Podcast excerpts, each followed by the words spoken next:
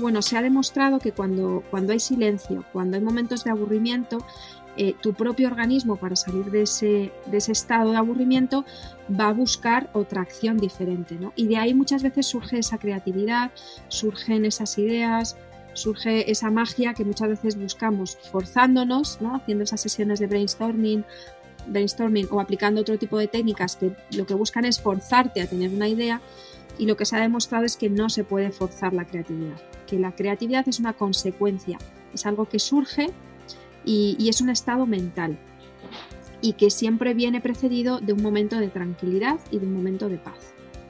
Por tanto, cuando el aburrimiento te genera desasosiego, difícilmente vas a entrar en un momento creativo. Bienvenidos a la segunda temporada de Emprendedos, un espacio de charlas y entrevistas con emprendedores y directivos, que nos cuentan sus retos, sus iniciativas y comparten sus secretos de liderazgo e innovación. Bienvenidos a Emprendedos, soy Germán Coppola y hoy tengo el placer de poder compartir con Marta Romo este episodio número 18 de la segunda temporada de Emprendedos. Marta es licenciada en Pedagogía, se ha especializado en neurociencia aplicada al aprendizaje y liderazgo. Coach acreditada y Brain Trainer en Neurofeedback, socia fundadora y CEO de BeUp, consultoría para la transformación y el desarrollo del liderazgo. Cuenta con más de 20 años de experiencia en consultoría y formación. Ha sido nombrada una de las 10 LinkedIn Top Voices de España en 2019 por su labor divulgativa y mejor blog por Expo Coaching en 2019 en www.martaromo.es. Es profesora en varias universidades y escuelas de negocio, conferenciante internacional, autora de Entrena tu cerebro, que ya va por la novena edición, la mujer líder y coautora de cinco libros más. Marta, bienvenida a la segunda temporada de Emprendedos y muchísimas gracias por estar aquí. Encantada, Gemma. Muchísimas gracias por, la invitación y por la oportunidad de hablar juntos y conversar este ratito. Bueno, primero que nada, felicidades por el pedazo de libro Entrena tu cerebro. Yo me lo estoy leyendo, hoy por la mitad, ¿eh? te tengo que ser sincero, no me lo he terminado todavía, pero hay muchos libros de neurociencia, he leído muchos, ¿no? Pero como, el, como tú lo describes, eh, a mí me parece simplemente espectacular, así que te quiero dar la enhorabuena por eso.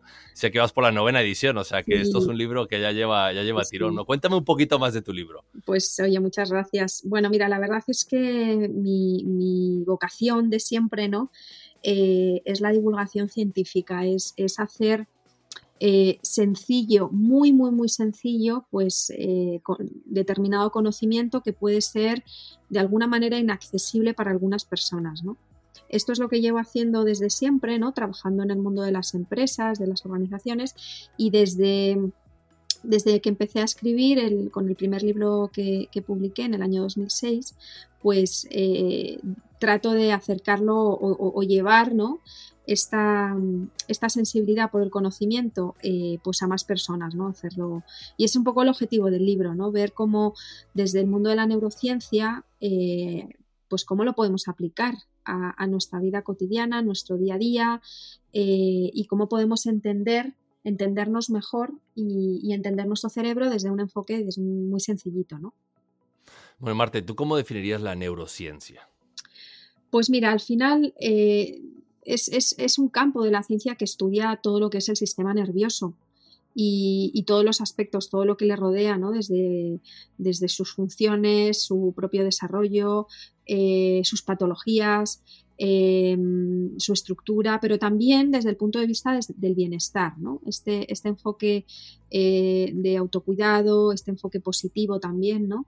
de cómo podemos, eh, desde las neurociencias aplicadas, pues llevar este conocimiento a distintos aspectos de, nuestra vida, ¿no? Como puede ser pues, el mundo del trabajo, el mundo del, de la salud emocional, el mundo del marketing incluso, ¿no? O el mundo de las finanzas, por ejemplo. Bueno, pero, digamos, ¿cuáles serían unas ventajas? Si yo te digo, eh, Marta, dime algunas ventajas para que yo pueda aplicar una estrategia en mi empresa basándome en neuromarketing o la neurociencia? ¿Qué, cosas podría hacer y qué ventajas me aportaría eso? Bueno, básicamente todo lo que tiene que ver con las neurociencias aplicadas al mundo de, las organizaciones, ¿no? Mm, se basa mucho en, conocer el comportamiento de tu eh, interlocutor, ya sea tu cliente, consumidor o tu empleado, ¿no?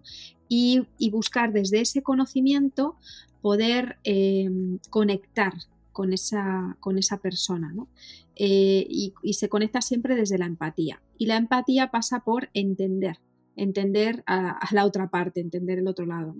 Y desde ese punto de vista, ¿no? De empatizar con, tu interlocutor, ya sea un empleado o, como te decía, un cliente, un consumidor, lo que vas a poder hacer es ofrecer aquellas o, implementar todas esas estrategias mucho más encaminadas a impactar es un, poquito, un poquito como, como, si fueras a lo seguro, ¿no? Sabes que si, si, si, desarrollas este tipo de estrategias vas a llegar a ese colectivo determinado o a ese otro colectivo determinado porque estás empatizando con él, ¿no? Entonces, de alguna manera es utilizar el conocimiento real de, cómo piensa, cómo siente, cómo se relaciona, cómo vive tu, cliente eh, o tu empleado para poder conectar con esas vivencias, con esos pensamientos y desde ahí poder ofrecerle tu producto tu servicio, ¿no? Desde esa conexión. Claro. Sí, bueno, yo creo que hay muchas empresas ¿no? que, que tienen miedo ¿no? a la palabra usar la neurociencia o, el mm. neuromarketing por, por todo lo que la connotación que puede llevar, ¿no? De, que es algo más científico, eh, aunque también tiene, tiene mucha parte obviamente científica, ¿no? Pero en el fondo eh, muchas empresas pueden tenerle un poquito de rechazo o miedo por, por el desconocimiento a entenderlo, ¿no? Y por lo que veo, tú lo que intentas en tu libro también es explicarlo en palabras mundanas, ¿no? Para todos los que no somos científicos, entender realmente cómo funciona el cerebro, que en el fondo es algo que todos tenemos, pero algo que pocos sabemos interpretar, ¿no? Y, yo te quería preguntar por eso, porque ¿cómo, cómo, hacemos a veces esas introspectivas o esas guerras que tenemos constantes con nosotros mismos? O sea, ¿qué pasa en nuestro cerebro? ¿Qué, qué está funcionando ahí para, para, tener esas conclusiones, ¿no? De la vida, de decisiones, etcétera. Bueno, hay, hay muchas cosas ¿no? que, que, que, entran en juego, ¿no? Es una pregunta muy amplia, porque mm, eh, bueno, yo creo que uno de los problemas que tenemos es, eh, tal y como nos hemos montado la vida eh, en Occidente, ¿no? con una vida muy bastante ajetreada, con muchos frentes abiertos, en general todo el mundo vive con bastante estrés. bueno, el, mundo cambia muy rápido, todo esto también tiene un impacto en nuestro cerebro, en nosotros, ¿no? Que nos va mellando. Bueno, pues toda, toda esta circunstancia en la que nos hemos metido, todo este contexto, hace que, no tengamos tiempo para, parar y para reflexionar, momentos de, reflexión, momentos de, introspección incluso, ¿no? Hace unos años, por ejemplo, cuando no teníamos todos los dispositivos móviles, eh, teníamos muchos, muchos más momentos así, en los que podíamos aburrirnos incluso, ¿no? Hoy en día, cualquier tiempo muerto que tengas, o un desplazamiento en transporte público, cualquier momento estamos con el móvil, estamos con algún dispositivo entre manos. Y todo esto hace que no, tomamos no tomemos conciencia de cómo nos afectan las cosas, la reflexión se ve relegada a ciertos momentos eh, y no es una constante en nuestro día a día o la introspección. Entonces, yo creo que, tal y como tenemos montada la vida, con, este nivel de multiplicidad de, frentes abiertos y de estrés, pues al final tu cerebro, nuestro cerebro lo que percibe es que hay muchas amenazas, ¿no? Es como yo, yo últimamente las, cuando estoy hablando de todo lo que tiene, todo lo que estamos sufriendo, viviendo, ¿no? Con, el tema de la pandemia y las consecuencias, eh, hablo de que, a ver, es una frase un poco exagerada, pero, pero, pero representa muy bien lo que podemos estar viviendo por dentro, ¿no? Es como si nuestro cerebro estuviera interpretando que hay una guerra, ¿no? Estamos viendo una guerra porque hay unos ingredientes, mm, bueno, pues que se, se le pueden parecer, ¿no? Está en riesgo la salud, la vida nuestra, nuestros seres queridos, no podemos tener contacto, no podemos tener libertad como antes, hay mucha incertidumbre. Bueno, pues nuestro cerebro puede interpretar perfectamente que estamos en guerra y que, y que hay mucha amenaza dentro.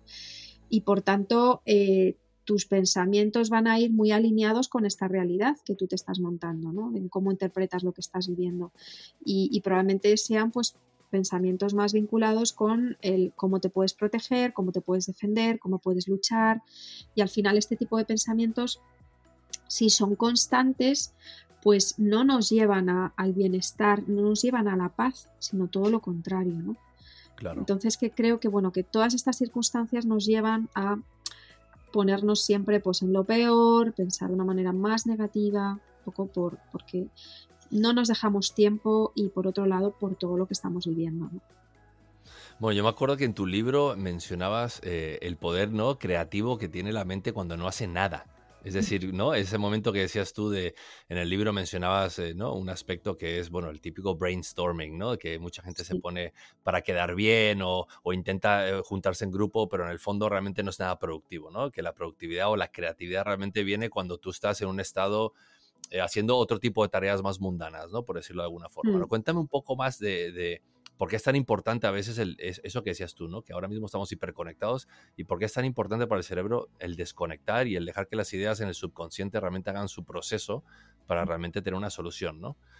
Sí, mira, em, a ver, al final mm, no se trata de estar todo el tiempo, no se trata de estar todo el tiempo eh, haciendo cosas o no se trata de estar todo el tiempo em, eh, tampoco parado, ¿no? y, dejar nuestra mente Mm, divagar, porque eso tampoco nos hace, está demostrado que, la divagación constante eh, también genera malestar. Pero sí se trata de tener momentos en los que, por ejemplo, poder escuchar eh, esas conexiones remotas que, podemos tener, conexiones remotas que cuando hay mucho, mucho ruido a tu alrededor, pues eh, bueno, pues no las escuchas, ¿no? Porque son primeras pequeñas ideas que tenemos, ¿no? Entonces, bueno, se ha demostrado que cuando, cuando hay silencio, cuando hay momentos de aburrimiento, eh, tu propio organismo para salir de ese, de ese estado de aburrimiento va a buscar otra acción diferente, ¿no? Y de ahí muchas veces surge esa creatividad, surgen esas ideas, surge esa magia que muchas veces buscamos forzándonos, ¿no? haciendo esas sesiones de brainstorming brainstorming o aplicando otro tipo de técnicas que lo que buscan es forzarte a tener una idea y lo que se ha demostrado es que no se puede forzar la creatividad, que la creatividad es una consecuencia, es algo que surge y, es un estado mental y que siempre viene precedido de un momento de tranquilidad y de un momento de paz. Por tanto, cuando el aburrimiento te genera desasosiego, difícilmente vas a entrar en un momento creativo. Pero hay ciertos momentos de aburrimiento entre comillas, que pueden llegar a ser hasta incluso placenteros, ¿no? Y ahí es donde podemos encontrar esa, esos momentos creativos. Qué bueno. Lo describiste también en el libro que yo cuando lo estaba leyendo me puse a pensar y es cierto, ¿no? En el fondo yo creo que una de las mejores ideas que tienen que, he tenido yo, por ejemplo, ha sido mientras estoy en el coche o, haciendo, ¿no? haciendo alguna tarea, pero que realmente no estoy implicándome en, solucionar un problema, ¿no? Sino que en el subconsciente es el que está el que lo está trabajando, ¿no? Y te quería preguntar sobre los pensamientos negativos que tenemos, ¿no? Porque no sé, en cierta forma creo que nos no, nos educan en el colegio para ser felices, ¿no? O sea, como que no hay una fórmula para eso, ¿no? Nuestra tendencia, o el cerebro tiene una tendencia eh, muy grande a ser, a ser negativo, ¿no? O agarrar un, un, hecho negativo y ponerlo por encima de todos los positivos, ¿no? ¿Por qué pasa eso? ¿Que ¿Hay un mecanismo de defensa? ¿Hay un por qué el cerebro funciona así? Bueno, mira, esto es muy interesante, eso que dices, Germán, porque de hecho, fíjate, mm, yo creo que nacemos eh, con, los, vamos, los niños, yo lo, veo con mis sobrinos, con los niños que me rodean, con mi hijo, nacen bastante felices, ¿no? aunque, aunque nazcan llorando, pero, pero hay mucha felicidad en, su manera de vivir, mucha alegría, ¿no? Y de hecho hay, hay estudios que demuestran cómo eh, los, los, bebés em, ante dos caras, dos expresiones faciales, una que tiene una sonrisa y otra que tiene cualquier otro tipo de emoción, siempre van a mirar a la sonrisa, les atrae muchísimo más, ¿no? Eh, nos atrae mucho, mucho más una, una cara sonriente ¿no? y, amable, una cara feliz, ¿no? De hecho, fíjate, nuestro cerebro o sea, en, nuestro rostro hay muchísima musculatura y muchísimos eh, nervios alrededor de, la boca, ¿no? Eh, tiene muchísimo protagonismo para nosotros eh, la alegría, la sonrisa, todas esas emociones que están vinculadas con, los estados de felicidad. ¿Qué sucede? Yo creo que es cierto que, que bueno, la educación que vamos recibiendo, que está muy alineada con ten cuidado, no hagas eso, vigila, tal, pues bueno, nos va preparando para, para esa vida que está llena de, de, posibles peligros, ¿no? Y al final tu cerebro lo que está buscando es la protección de tu vida, la supervivencia, ¿no? De hecho, yo a veces digo una frase muy fuerte que tampoco me gustaría que se malinterpretara, pero de alguna manera estamos programados para la supervivencia no estamos programados para, la felicidad. Para la felicidad tenemos que hacer un, esfuerzo, un pequeño o un gran esfuerzo, tenemos que elegirlo, ¿no? Pero, pero ante una situación eh, si tenemos ante una situación determinada, si tenemos que tomar una decisión rápida, siempre va a ser esa decisión que esté vinculada con la supervivencia, porque, porque vamos a buscar salvar nuestra vida, ¿no? Antes que con el bienestar. Y esto muchas veces tiene consecuencias negativas para nosotros, como por ejemplo eh, que hay muchas personas que, y esta también es una frase muy fuerte, hay muchas personas que prefieren la, la infelicidad a la incertidumbre. Eh, mm. por ese miedo, ¿no? A esas amenazas y tal. Entonces, bueno, como la felicidad implica cierta incertidumbre, ¿no? No sabes si te va a ir bien, hay algo que, te puede hacer feliz, pero tienes que ir a por ello, no sabes si va a ir bien, si no, no lo tienes seguro, bueno, pues como no lo tengo seguro, no me atrevo, no me arriesgo y por supervivencia me quedo como estoy, ¿no?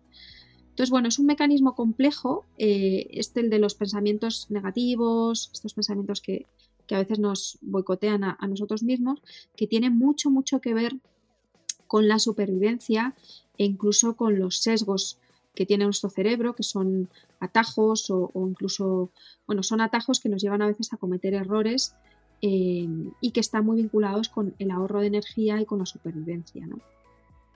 ¿Tú crees que nosotros podemos aprender a ser optimistas? ¿Hay una ciencia detrás de esto?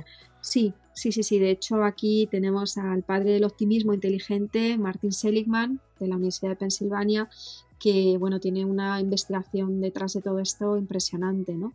Y que él ahora ha transformado, ahora incluso está hablando de la resiliencia, pero él habla de, y bueno, muchas otras personas que, que siguen estudiando el tema del optimismo, es algo que se puede aprender y que tiene que ver con cómo te cuentas las cosas. O sea, el optimismo no es estar todo el día jiji jaja, ni happy flower, sino que el optimismo es un estilo explicativo de la realidad cómo te cuentas las cosas que suceden. Em, mira, ante una situación concreta, por ejemplo, yo ahora mismo que me estoy tomando aquí un, té, una infusión, pues eh, me puedo tomar un poquito de té y mancharme la ropa, ¿no? Bueno, pues tengo dos maneras de explicar lo que me ha sucedido. Puedo pensar, ay Dios mío, qué desastre, qué horror, siempre me pasa lo mismo, bueno, a ver qué van a pensar de mí, me van a ver la mancha, qué horror, he destrozado mi vestido, y ese pensamiento me va a paralizar, me va a bloquear y me va a restar bastante energía, Para seguir con mi, con mi conversación contigo. Pero yo tengo otra opción de explicar lo sucedido y puedo decir, vaya, la realidad, ¿no? Me, he manchado, qué faena, me he manchado el vestido. Bueno, voy a ver qué puedo hacer. Voy a coger una toallita húmeda, me voy a dar aquí a ver si lo puedo quitar. Ay, no se puede quitar. Bueno, voy a coger un pañuelo que tengo por aquí, me lo voy a atar y así tapo la mancha. Y voy a otra cosa y me olvido es un pensamiento bastante diferente, porque no me recreo en lo, que, en lo mal que lo he hecho, sino simplemente me recreo en cómo lo puedo solucionar. Por tanto, el, el optimismo inteligente tiene que ver con esto, con entrar en acción a pesar de las dificultades, con no dejar que esas dificultades te paralicen o te bloqueen y concentrar tu atención y tu pensamiento en la solución en cómo resolverlo y no en el problema, en lo que me ha sucedido a mí. ¿no? Y esto se educa desde que somos pequeñitos. Eh, la manera que tienen nuestros padres de darnos feedback o de regañarnos condiciona muchísimo el optimismo que va a tener ese niño, esa niña en un futuro. Mm, interesante. Sí, no sé si, bueno, si quieres, te, lo cuento o... Sí, sí, no, cuéntamelo, pues me quedo... Yo tengo tres hijos, estoy pensando cómo, cómo, le digo las cosas, ¿no? Decir las cosas, claro. Eh, no, es, muy interesante. A ver, es complicado porque a veces, claro, los, padres o las personas que estamos alrededor de, niños, cuando se equivocan, pues hay veces que cometen errores que no te afectan mucho, pero hay otras veces, sobre todo cuando es uno y otro y otro, llega un momento que tú como adulto no te puedes controlar y lo que haces al, al, al darle feedback a ese niño es regañarle y volcar todo tu enfado y toda tu frustración con, con, ese niño o esa niña, ¿no? Y entonces ahí el niño lo que recibe es, pues oye, no tengo otra opción que sentirme culpable por lo mal que lo he hecho. Y aquí me quedo, ¿no? Y me pongo a llorar y tal, tal, tal, tal, tal. Y muchas, muchas veces los padres, y yo me incluyo porque a veces caigo en esta, en esta situación, eh, nos recreamos mucho en, en, lo sucedido. Fíjate lo que has hecho, es que eres un desastre, bla, bla, bla, bla, bla, bla, bla. Y lo que te decía, y el niño o la niña se siente muy culpable, muy víctima, porque ve que no puede hacer nada para cambiar la emoción de su padre o de su madre. Centra su atención en lo mal que se siente su padre o su madre por lo sucedido, o la figura que sea. Sin embargo, hay otra opción, ¿no? Eh, que es que si tú como mm, adulto en ese momento eres capaz de controlar de alguna manera, contener lo que te está sucediendo y no volcar tu frustración y tu, emoción sobre ese niño, esa niña, y centrarte en que el niño lo resuelva, resuelva la situación. ¿Vale? Entonces, en lugar de decir, fíjate qué desastre, que lo has roto, siempre haces lo mismo, estoy harto de ti, no puedo más, llego de trabajar y me encuentro con esto, bla, bla, bla, bla, en lugar de reaccionar así, tendríamos que respirar un poquito y contar hasta 10 antes de hablar, para no sacar ahí toda la, todo ese enfado, y centrar nuestra atención en decirle al niño, bueno, ha roto esto, ¿no? Sabes que esto no está bien, vamos a ver qué opciones tienes para arreglarlo, cómo lo puedes resolver y ayudar al niño a pensar cómo puede resolver eso, que puede ser desde mm, pegar lo que ha roto, hacer un dibujo sobre lo que ha roto, pedir perdón, contárselo a la persona a la que se lo ha hecho, etc. O sea, cualquier acción que de alguna manera esté relacionada con restaurar eso que ha sucedido, que muchas veces no se puede, no se puede restaurar, pero por lo menos que haya una acción, aunque sea el perdón, ¿no? Eh, pero tú estás poco a poco entrenando y cableando la mente desde niño para que cuando se encuentre con una dificultad, en lugar de que aflore ese sentimiento de víctima y de que no puedo hacer nada, esa indefensión aprendida, lo que aflore son las ganas de pensar las opciones que tiene para resolver ese problema, ¿no? Claro, sí, que afronte el problema con una solución, ¿no? En vez de sentirse culpable por, por, haberlo hecho. No, bueno, me lo apunto sin duda, vamos. Yo tengo una, yo tengo una niña que, que, rompe todo, cada día rompe una cosa, ¿no? Se le cae porque no agarra bien las cosas. Entonces, bueno, ya la bronca será otra, ¿no? me ha encantado. Te quería preguntar, Marta, sobre el futuro, ¿no? Estamos hablando ahora mismo de que cada vez vamos, obviamente la, la tecnología, la ciencia va avanzando a pasos agigantados. ¿Tú ves en el futuro que podamos tener el control sobre cómo manipular nuestro cerebro para lograr un alto rendimiento a través de algún agente externo, por ejemplo? Una pastilla o algo que nos, dé una amplitud o nos, nos deje ser mucho más enfocados en algo y no tan distraídos? Pues la verdad es que no me atrevo ni a contestarte, porque yo creo que puede suceder cualquier cosa, honestamente. O sea, mm, ahora mismo sí es cierto que se está poniendo muchísimo foco ¿no? en toda la investigación desde hace unos años, ¿no? con respecto al tema del cerebro, el tema de la inteligencia artificial. Bueno, yo creo que hay muchas cosas que vamos a ver que nos van a sorprender. No sé si va a ser una pastilla o un microchip, pero efectivamente mm, puede suceder cualquier cosa. O sea, es que no, no, no me atrevo ni, ni, ni a mojarme ni, ni, a decirte nada porque ni a hacer predicciones en este sentido porque puede suceder cualquier cosa. Lo que sí que tengo muy claro es que esta idea que a veces se nos transmite, ¿no? de que, bueno, pues que al final el ser humano se va a limitar a, eh, o sea, muchos trabajos se van a eliminar y tal. Yo creo que lo que nunca se va a poder eh, reemplazar es lo que sucede entre dos seres humanos cuando hay contacto, un contacto, mm, cuando hay un, contacto físico, cuando hay una mirada, eh, esa parte emocional que, se genera, por ejemplo, cuando tú estás aprendiendo con un mentor, una mentora, con un profesor, eh, porque aparte de, lo que se dice, lo importante también es cómo se dice, ¿no? cómo nos hace sentir no solo las palabras, sino eh, eh, las feromonas, cómo huele esa persona, sus microexpresiones faciales, eh, bueno, hay muchas otras variables que, no se van a, o la dimensión espiritual, por ejemplo, que no se van a poder mm, relevar. Pero ya te digo yo que es que no me atrevo a hacer ningún tipo de, predicción en este sentido. Hace años sí que me encantaba hablar de, tendencias y de últimas investigaciones y por dónde creía que iba a ir la cosa, pero yo después del, del 2020 ya no me atrevo a hacer predicciones nada. Bueno, entonces lo, dejamos por un futuro. Ya me lo contarás en un futuro cuando tengas más claro, ¿no? Pero bueno, ya que no estamos en ese futuro, sí estamos en algo que tú mencionas en, tu libro, ¿no? De hacer una entrevista con tu cerebro, ¿no? De, de, hablar con tus emociones, de una conexión social, de la importancia del juego, la meditación, el ejercicio físico, etcétera. ¿Cómo hacemos eso? ¿Cómo, ¿Cómo nos sentamos a tener una entrevista con nuestro cerebro? ¿Cómo funciona? Bueno, lo primero pasa por, por tener tiempo para hacerlo, ¿no? Tiempo para varios momentos al día para tomar conciencia de cómo está siendo tu día, de cómo estás. Eh, mm, yo por eso en el libro hablo y hago mucho énfasis, eh, insisto mucho en la importancia de analizar cómo es tu agenda, cómo es tu día a día, ¿no? Eh, a qué le dedicas tu tiempo. Y, y sobre todo entrar en acción y tomar conciencia de que es importante que a lo largo de tu día tengas distintos estados mentales, distintos estados de conciencia, es decir, que hagas cosas diferentes. No, no, podemos tener lo que yo llamo agendas monocromáticas, donde lo único que haces es dormir por la noche y poco y mal muchas veces y trabajar durante el día. Eh, porque muchas veces la gente dice, no, luego yo estoy en casa y tal, no, pero muchas veces en casa estamos trabajando también. Y ahora mismo, con todo lo que tiene que ver con el trabajo en remoto, eh, esto se, exagera muchísimo más. Es que estamos todo el día o durmiendo o, trabajando. Eh, y esto al final lo que genera son cerebros muy rígidos, bueno, muchos otros problemas, ¿no? es importante que, que tengamos en cuenta esto, que tenemos que incorporar en nuestro día a día otra serie de factores protectores de tu cerebro, como son, eh, por ejemplo, el movimiento, ¿no? el deporte, el contacto social.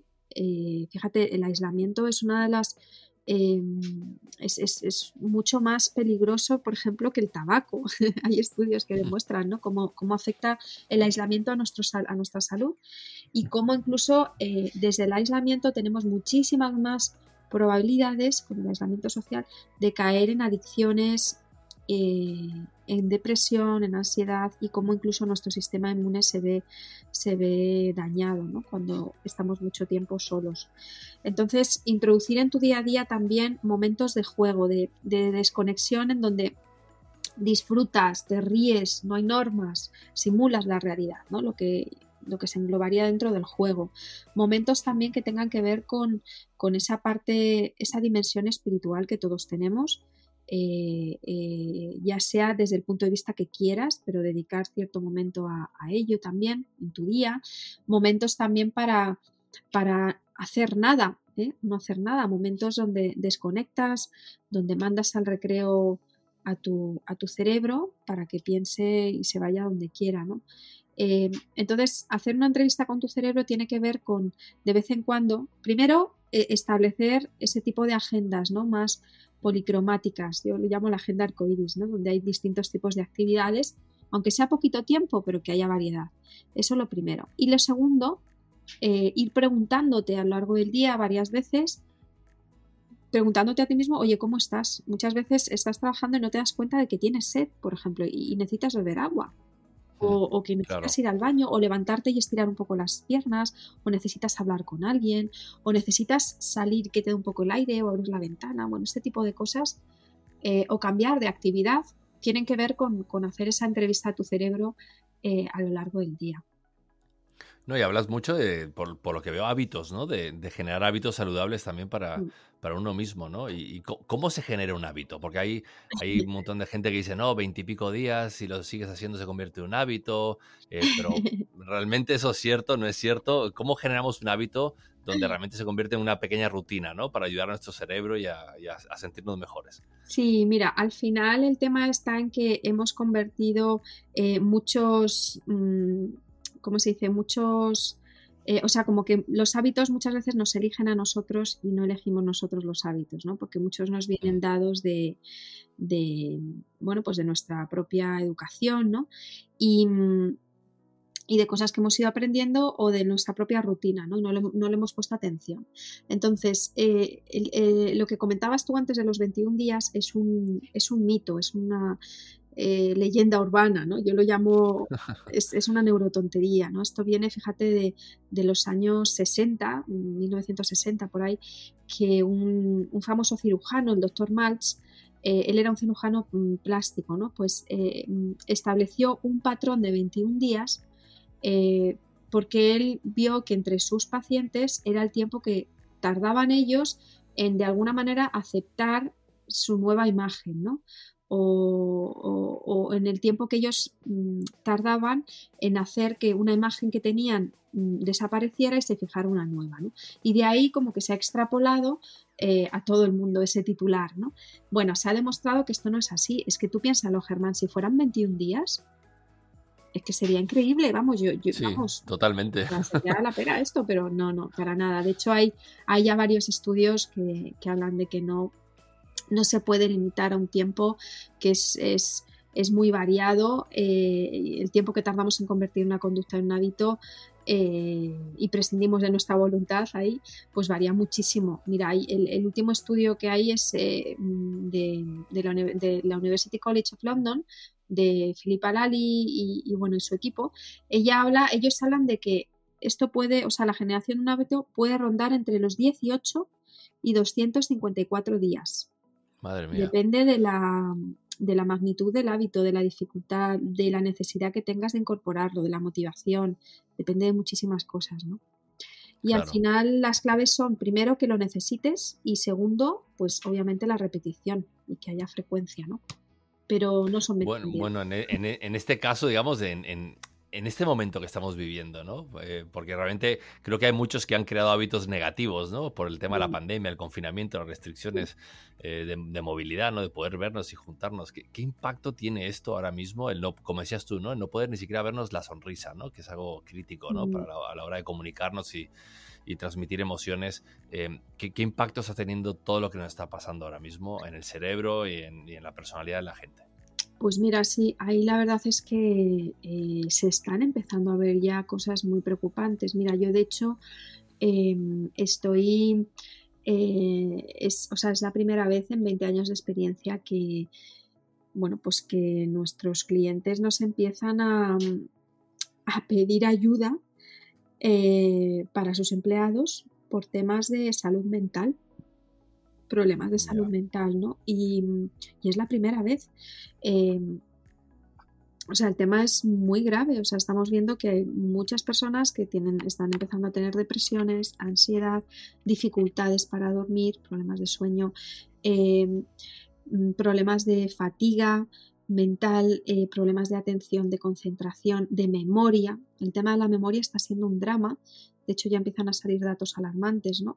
Porque fíjate, el hecho de haber anulado esas rutinas que teníamos de quedar con amigos, de ir a cenar, de ir a merendar, de ir a dar un paseo con amigos, donde lo que hacemos al final cuando estamos con amigos es repetir batallitas, ¿no? Contar historias una y otra vez, que muchas veces son las mismas, o, no, ¿no? Ir contando historias. Ese, esa pérdida del hábito de contar historias y de repetírselas a, las personas que nos rodean está incidiendo en nuestros recuerdos porque cada vez que tú cuentas una historia, estás reforzando esa memoria, ese recuerdo. ¿no? Cuando tú ahora no tienes esa experiencia de contar tu día a día, de compartirlo, estás perdiendo memoria, estás dejando de fijar esos recuerdos. ¿no? O sea, el tema es tremendo. interesante, es muy interesante. Y de hecho, yo creo que todavía estamos viendo poco. Se hablaba hace unos meses de que, bueno, todo el colectivo de sanitarios, todas esas personas que están al frente ¿no? de, esta pandemia, pues que estaban ya teniendo desde hace muchísimos meses eh, consecuencias ¿no? a nivel eh, mental y emocional, pero ahora ya no solo se habla de ellos, ahora se habla de toda la población. Y mm, de hecho, yo ahora estoy participando en un estudio de precisamente de la Universidad de Pensilvania de Martin Seligman que está analizando las consecuencias de la pandemia eh, y su vinculación, bueno, la correlación con, la resiliencia, ¿no? Como las personas que tienen mayor resiliencia, o sea, la tesis que manejan es que la resiliencia que tú hayas desarrollado hasta ahora te puede proteger, es un factor de protección frente a, las consecuencias de la pandemia, ¿no? Y están haciendo ahora mismo este estudio. Eh, yo creo que todavía queda mucho por ver porque el impacto está siendo muy fuerte. No, la verdad que sí, es, es, duro, ¿no? Es duro no poder salir ni vernos y, las restricciones de no saber qué va a pasar el mes que viene, ¿no? Creo que esa incertidumbre que tenemos todos mm. también nos está matando ya y creo que, que, está colmando la paciencia de mucha gente, ¿no? Pero bueno, tenemos que seguir, es, es algo que nos está pasando, ¿no? Y tenemos que mm. seguir peleando todos y, y bueno, que, que, lea, que todo el mundo lea tu libro, ¿no? Porque que se haga una entrevista con su cerebro, que realmente intente tener esas introspectivas, ¿no? Y, y en cierta forma, cuanto más conoces de ti mismo, eh, mejor puedes superar eh, situaciones adversas, ¿no? Y tener más, más resiliencia, ¿no? Y te quería preguntar, Marta, tu proceso de aprendizaje, porque tú lees mucho, escribes mucho, ¿no? Viajas, ¿cuál es? Eh, leer, viajar, ¿cómo sigues siempre aprendiendo y, metida en el mundo de la neurociencia? Bueno, pues porque realmente es lo que más me, me, me hace disfrutar. Entonces, pues yo en mi tiempo libre, pues, pues efectivamente me gusta mucho leer, ver eh, documentales, vídeos con distintos temas, hablar de estos temas con mis amigos, eh, viajar, que la verdad es que lo echo mucho de menos, em, observar, mm, pero bueno, sobre todo a mí lo que más me ayuda es conocer mi, manera preferente de aprender, mi, estilo de aprendizaje, ¿no? que en mi caso es, está muy vinculado a la emoción y a la acción. Entonces, eh, yo necesito aprender, o sea, yo aprendo mejor todas aquellas cosas que tienen que ver conmigo, que me, que me emocionan, que me hacen disfrutar. ¿no? Hay personas que aprenden simplemente porque entienden algo o aprenden porque algo les parece útil. Mm, o aprenden por repetición exclusivamente y no necesitan comprender las cosas. Yo necesito aprender, eh, o sea, yo aprendo cuando, cuando siento, ¿no? Es mi, estilo de aprendizaje. Y necesito también acción, necesito que pasen cosas con lo que aprendo. Por tanto, en mi proceso de aprendizaje eh, siempre hay una parte de escribir, de compartir, o sea, yo aprendo y tengo que hacer algo con ello, ¿no? O, aplicarlo, o hacer algo, ¿no? contárselo a alguien. Y bueno, y esto a la vez refuerza lo que estoy aprendiendo, ¿no? Cuando lo comparto, genero interacción con el otro, eso me hace sentir cosas, por lo tanto aprendo más. Y bueno, ahí he encontrado yo como mi, mi, espacio, ¿no? A la hora de divulgar todos estos mensajes, eh, pues, eh, por ejemplo, en el mundo de las redes sociales, es, es, muy divertido porque al final, antes cuando tú escribías un libro, pues sí que es cierto que muchos lectores de repente pues te escriben un mail ¿no? y te dan su visión, te hacen una pregunta, te dan un feedback y esto es muy enriquecedor, ¿no? Eh, pero se queda ahí la cosa, tú respondes, es como mucho más eh, lento, ¿no? Genera menos emoción.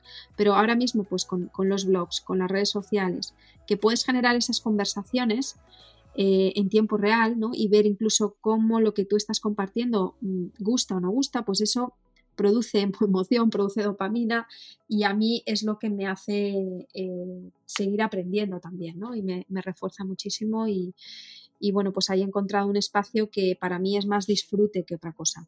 O sea, yo en, redes sociales no vendo, no vendo nada, yo comparto contenido, ¿no? Y, y, hay gente que me dice, ¿pero por qué? Digo, pues porque es que es mi manera de aprender. Eh, y me encanta, siempre lo he hecho con los libros, con los artículos y bueno, pues ahora mm, de esta manera pues generas más interacción y, el proceso de aprendizaje se amplifica.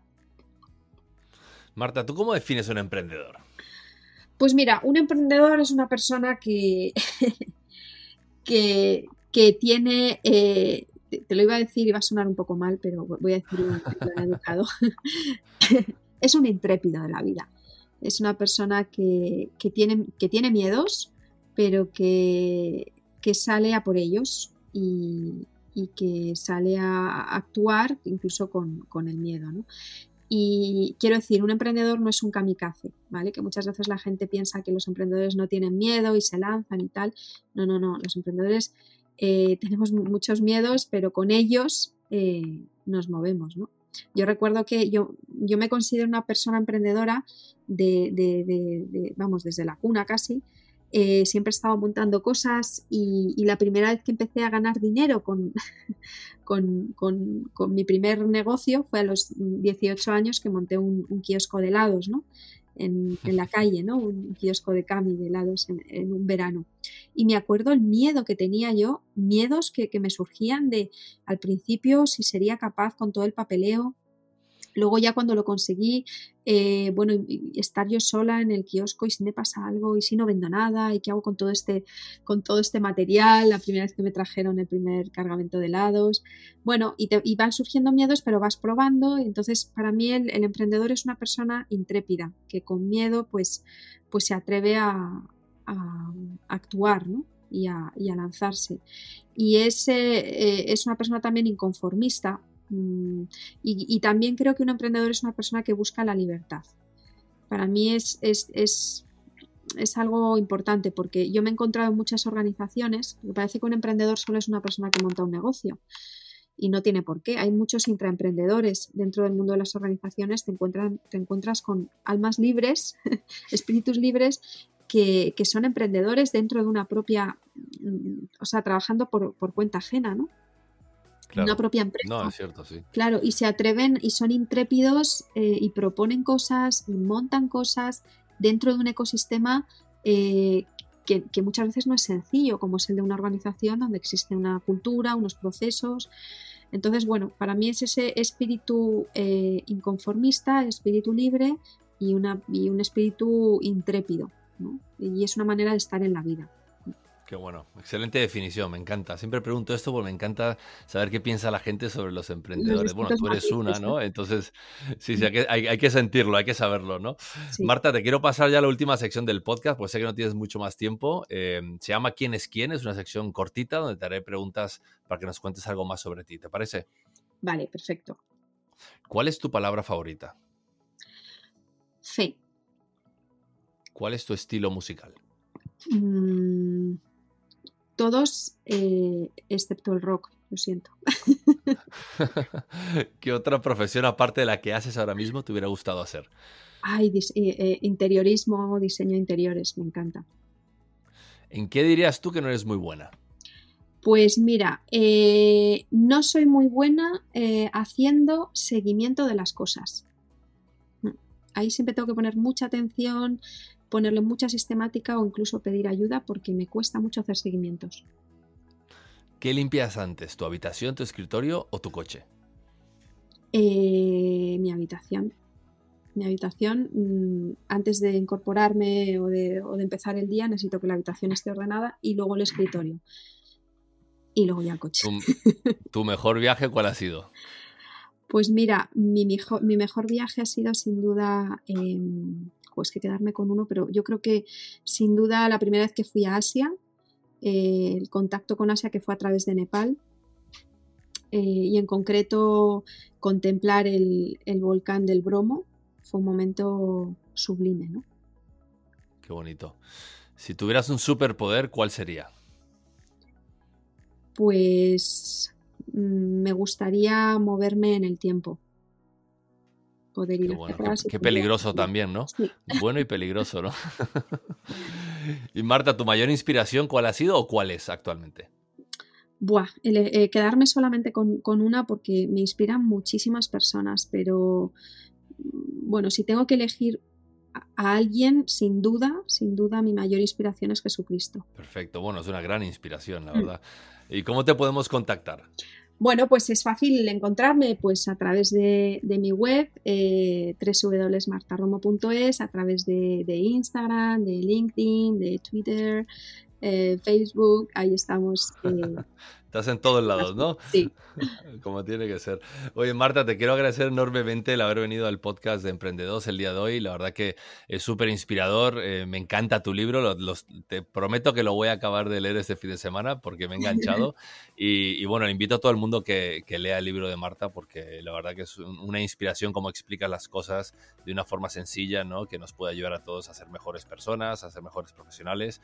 Y te felicito por tu labor que haces, ¿no? Con todo lo que haces y todos los gestos que tienes de educar a la gente, de intentar ayudar, ¿no? Y que todo el mundo se convierta en, una mejor versión de sí mismo. Así que enhorabuena por todo lo que estás haciendo y todo lo que te queda y todo el camino que te queda por recorrer. Y muchísimas gracias por haber venido. Muchas gracias a ti, Germán. Ha sido un placer conversar contigo este ratito. Muchas gracias. Un abrazo. Un abrazo.